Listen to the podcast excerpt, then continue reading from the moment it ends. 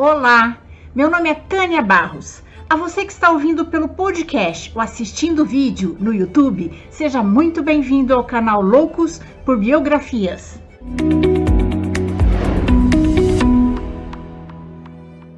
Mas antes de começarmos, eu gostaria muito de agradecer aos apoiadores do canal no Catarse. Os apoiadores me ajudam a continuar com esse trabalho e trazer sempre novidades para vocês. E se você também quiser e puder apoiar o canal, o link do nosso projeto no Catarse está no final da descrição desta biografia. Agora vamos lá, senta aqui, lá vem história. O que você está vendo?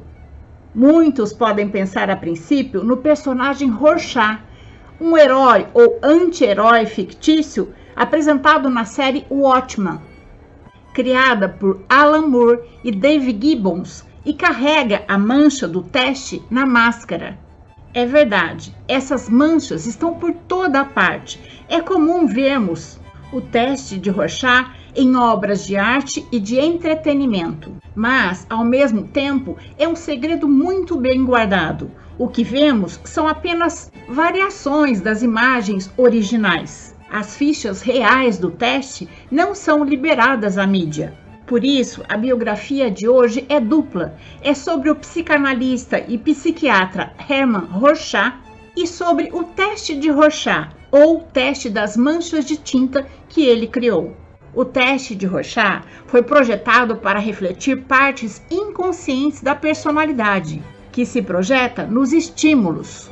A divulgação do teste de Rorschach foi em 1921 na Suíça e este ano completa 100 anos. Para fazer essa dupla biografia, eu li este livro aqui, ó, intitulado O Teste de Rorschach, e ele tem mais ou menos 500 páginas e foi lançado este ano pela Darkside para comemorar o centenário do teste. O centenário das pranchas de Rorschach está sendo comemorado em muitas línguas de diversas maneiras. Mas Hermann Rorschach não foi o primeiro a usar as manchas de tinta em testes.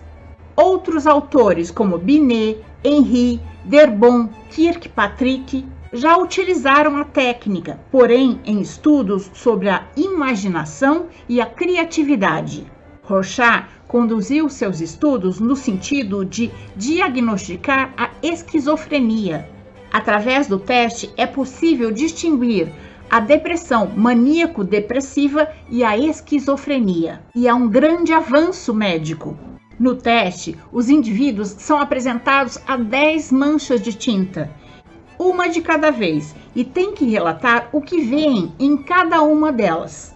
Pessoas diferentes enxergam imagens diferentes, e essas variações são muito reveladoras. Até hoje, o teste de Rorschach é um dos métodos de avaliação psicológica mais citados em pesquisas científicas publicadas na área da psicologia. O teste é muito utilizado em diversas atividades, como avaliações de emprego, testes vocacionais, tribunais, planos de saúde, briga por custódia, clínicas psiquiátricas é uma ferramenta também muito utilizada na área da criminologia para ver se um criminoso é psicopata ou não. Vocês se lembram em 2002 o caso do assassinato de Suzanne Richthofen contra seus pais, que abalou o Brasil e ainda abala pelo horror que foi esse crime? Pois é. Em 2017, Suzanne podia pedir para continuar sua pena em liberdade, por bom comportamento e ela tinha chances reais de conseguir porque era primária e o tempo todo falou que foi uma vítima que foi influenciada pelo namorado e o rinhado. Mas o teste de Rorschach comprovou que Suzane tinha uma personalidade violenta e o regime semiaberto lhe foi negado. É triste pensar que a mãe de Suzane era psiquiatra e não tenha percebido a tempo que sua filha era psicopata. Mas é como se diz: santo de casa não faz milagre. Hermann Rorschach nasceu no dia 8 de novembro de 1884 em Zurique, na Suíça. Era um ano iluminado. A Estátua da Liberdade, oficialmente intitulada Liberdade Iluminando o Mundo, foi presenteada ao embaixador norte-americano em Paris no dia da independência dos Estados Unidos. Era um dos três filhos do casal, Ulrich, que era artista, pintor, e de Philippine, que vinha de uma linhagem de banqueiros e carpinteiros. A primeira filha do casal, Clara, morreu com seis semanas de vida e sua irmã gêmea, Filipine, morreu aos quatro meses. Depois desses duros golpes, o casal vendeu o estúdio de Urich e mudou-se para Zurich. O fato de Urich mudar-se para Zurich sem uma renda fixa era incomum na sisuda Suíça, mas o casal tinha que mudar de ares. Eles queriam ter o próximo filho num ambiente mais feliz. Urich conseguiu um bom emprego como professor de pintura e desenho em uma escola de arte a 50 quilômetros de Zurique.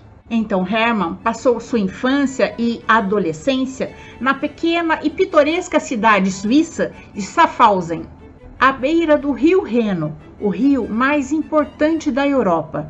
Ele atravessa seis países e separa, no nosso caso, a Suíça e a Alemanha. Depois do nascimento de sua irmã Ana, a família mudou-se para Geiseberg e lá nasceu seu irmão mais novo, Paul.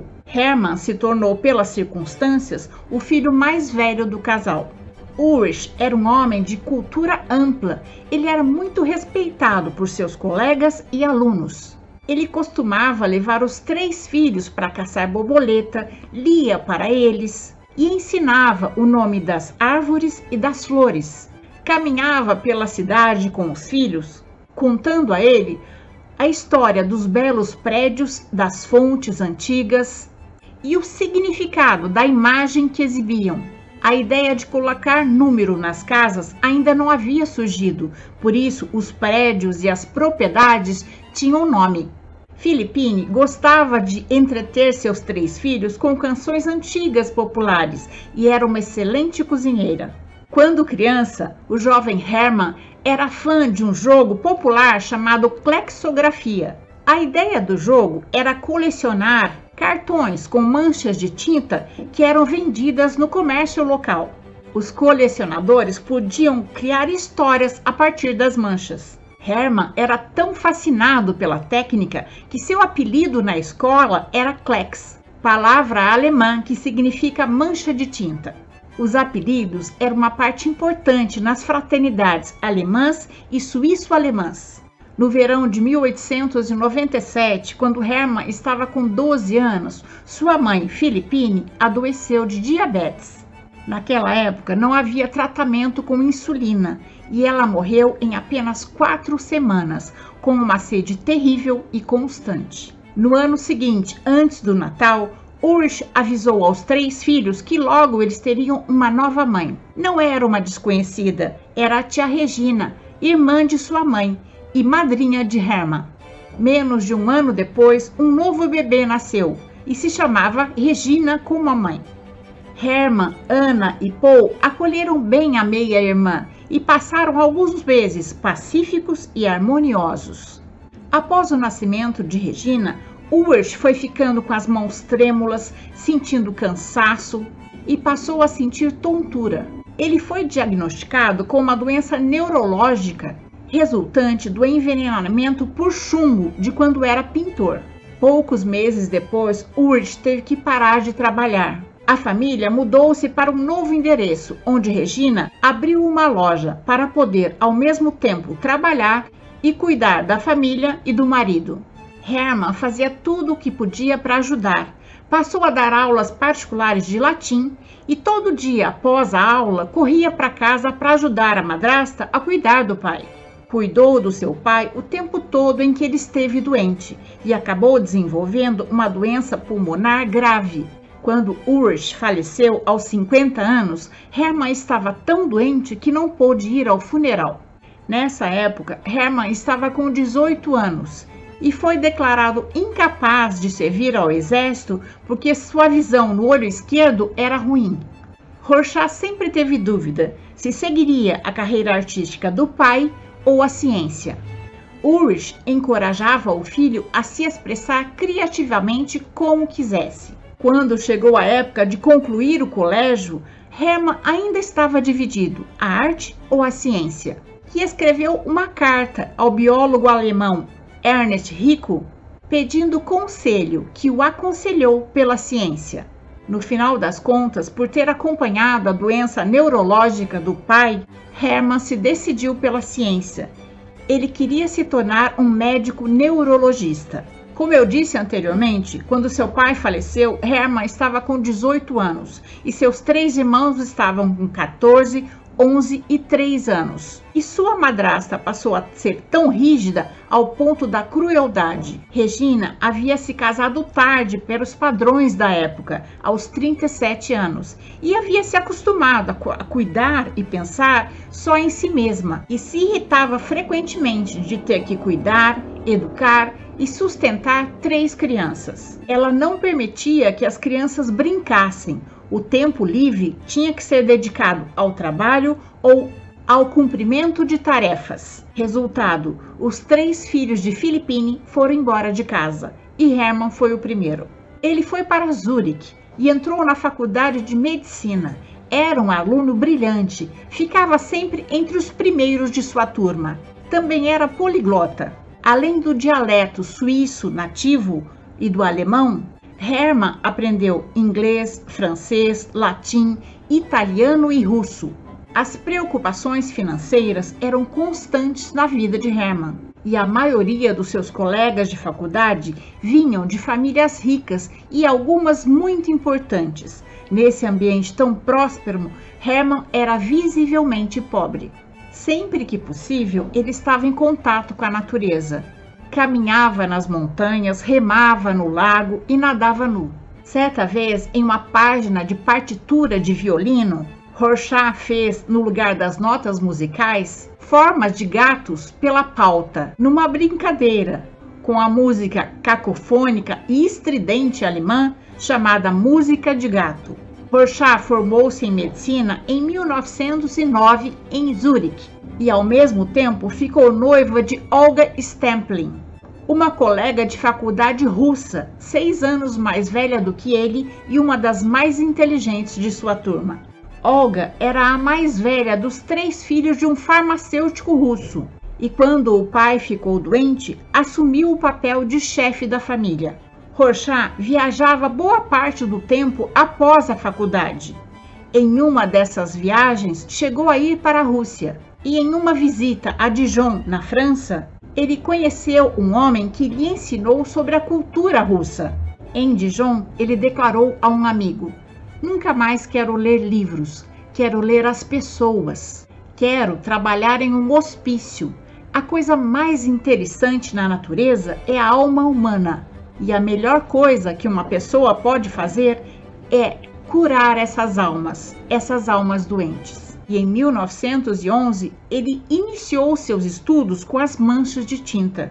Mas agora a sua preocupação era mais ampla. Ele desejava obter um método de investigação da personalidade com as manchas. Hermann começou a fazer dezenas e até centenas de manchas experimentando as que gostava com todos que encontrava.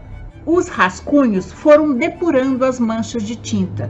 Tinha alguma coisa ali. Era possível sentir as respostas vindo daquelas imagens. No final de 1913, Hermann e Olga se casaram e foram viver na Rússia. E eles tiveram dois filhos, Elizabeth e Vadim. Olga era muito brava, mas Hermann era muito paciente e dedicado à esposa e aos filhos. Rorschach acabou voltando para a Suíça quando conseguiu um emprego como assistente médico em um hospital psiquiátrico. Olha que interessante para vermos mais ou menos a época que se passou essa história. Na mesma época em que Hermann Rorschach estava trabalhando nesse hospital na Suíça, Albert Einstein desenvolveu a física moderna e Vladimir Lenin criou o comunismo moderno. Enquanto trabalhava no hospital, Rorschach concluiu seu doutorado sob a supervisão do psiquiatra Eugene Bleuler, que também foi professor de Carl Jung, fundador da psicologia analítica. Influenciado pela escola psicanalítica, Rorschach, juntamente com outros colegas, fundou a Sociedade de Psicanálise de Zurique. Como médico psiquiatra, Hermann Rorschach trabalhou em vários hospitais. No Hospital Erisal, ele foi assistente de direção. Rorschach era alto, magro, loiro, olhos claros, um jovem bonito. Olha essa foto de Hermann Rorschach ao lado de Brad Pitt. Eles são muito parecidos, não acham? Pois é, era muito comum suas pacientes se apaixonarem por ele, porque além de bonito, ele era um médico talentoso e atencioso com as pacientes, e todas queriam ser tratadas pelo Dr. Rorschach. Em 1918, a modernidade estava irrompendo ao redor dele. Na Europa, a Primeira Guerra Mundial estava terminando, a Revolução Russa estava em curso e a mente de Rorschach estava fervilhando. A convivência nos círculos intelectuais da área levou Rorschach a se lembrar com frequência das manchas de tinta. Originalmente, Rorschach havia criado 40 pranchas de tintas diferentes que mais tarde viraram apenas 25, algumas em preto, outras em preto e vermelho e outras coloridas. Assim como o espaço em branco, o tamanho das lâminas é importante, 24 por 16,5.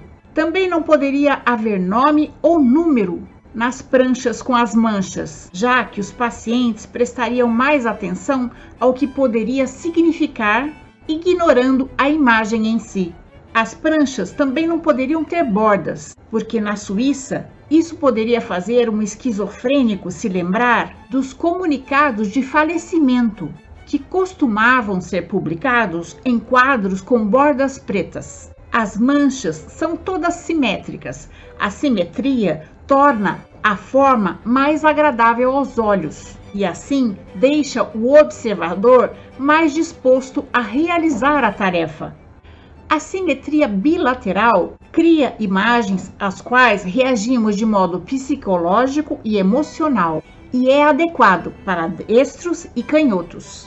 Rorschach passou a experimentá-las em pacientes do Hospital Erisal e também nas enfermeiras, estudantes de medicina, crianças e pessoas conhecidas. Algumas manchas davam a sensação aos pacientes de entrar nelas, Outras produziam reações psicológicas e até físicas no observador, e outras não produziam nada. É possível controlar o que se quer dizer, mas não o que se vê numa mancha de tinta. E isso revela muito sobre a personalidade de cada pessoa. Mas não existem respostas certas ou erradas. Cada pessoa vê uma coisa. Ele já havia feito testes semelhantes com crianças enquanto estudava medicina, mas foi a partir dos testes feitos no hospital de Erisal que Rorschach desenvolveu o teste das manchas de tinta como uma ferramenta para o diagnóstico da esquizofrenia. Hermann percebeu que os pacientes diagnosticados com esquizofrenia faziam associações diferentes das pessoas normais nas manchas de tinta. Rorschach, então, enviou essas 25 manchas para uma editora para que pudessem ser impressas em série. Porém, como ficava muito caro a impressão, pelo tanto de tinta contida em cada mancha, suas pranchas foram reduzidas a 10 por exigência do editor. Em junho de 1921, Hermann Rorschach conseguiu que um editor de Berna, na Suíça, publicasse sua obra, o livro Psicodiagnóstico, que informava as bases para o seu teste com as manchas de tinta. Na época, a publicação do livro foi um fracasso e Rorschach não teve a oportunidade de aprofundar os seus estudos, porque logo após a publicação do livro, ele faleceu abruptamente de peritonite aos 37 anos. Sua morte prematura interrompeu seus estudos com relação à técnica do psicodiagnóstico e o método de Rorschach permaneceu restrito a um pequeno círculo de seguidores e amigos na Suíça. A comunidade científica não se mostrou interessada pela técnica e a maioria dos 1.200 livros impressos após a morte de Rorschach ficaram no depósito. levou cerca de uma década para que os primeiros artigos científicos começassem a ser publicados e o teste passou a ser respeitado e utilizado na Europa e nos Estados Unidos. Com o autor já falecido, surgiram novos sistemas de codificação e interpretação do teste de Rorschach. Outros autores passaram a advogar pela metodologia. Com isso, surgiu a necessidade de unificar os diferentes sistemas criados a partir do que preconizava Rorschach, mas até hoje ainda existe diferença entre o método europeu e o norte-americano. Os primeiros estudos do teste de Rorschach no Brasil datam de 1927 e foram influenciados tanto pelo modelo europeu quanto pelo norte-americano. A vida de Hermann Rorschach foi breve, mas seu legado foi imenso quando alguém finge estar bem de saúde ou ter uma doença, ou suprime de maneira intencional ou não algum lado da sua personalidade, o teste de Rorschach pode ser a única avaliação que acende um sinal de alerta. Uma pessoa de personalidade perturbada pode muitas vezes manter as aparências num teste de QI e em um de MMPI e de sair-se muito bem em um TAT, todos os testes de personalidade, com o objetivo de compreender características e traços do indivíduo e, com isso, entender e até imaginar possíveis comportamentos diante de situações adversas. Mas tudo cai por terra quando a pessoa encara as manchas de tinta do teste de Rorschach. E essa é a nossa história de hoje. Eu espero ter contribuído para que o seu dia seja bom. Se você gostou, deixe seu joinha, faça seu comentário, conheça as outras histórias do canal e compartilhe com seus amigos. Encontro vocês na próxima biografia do canal. Até mais!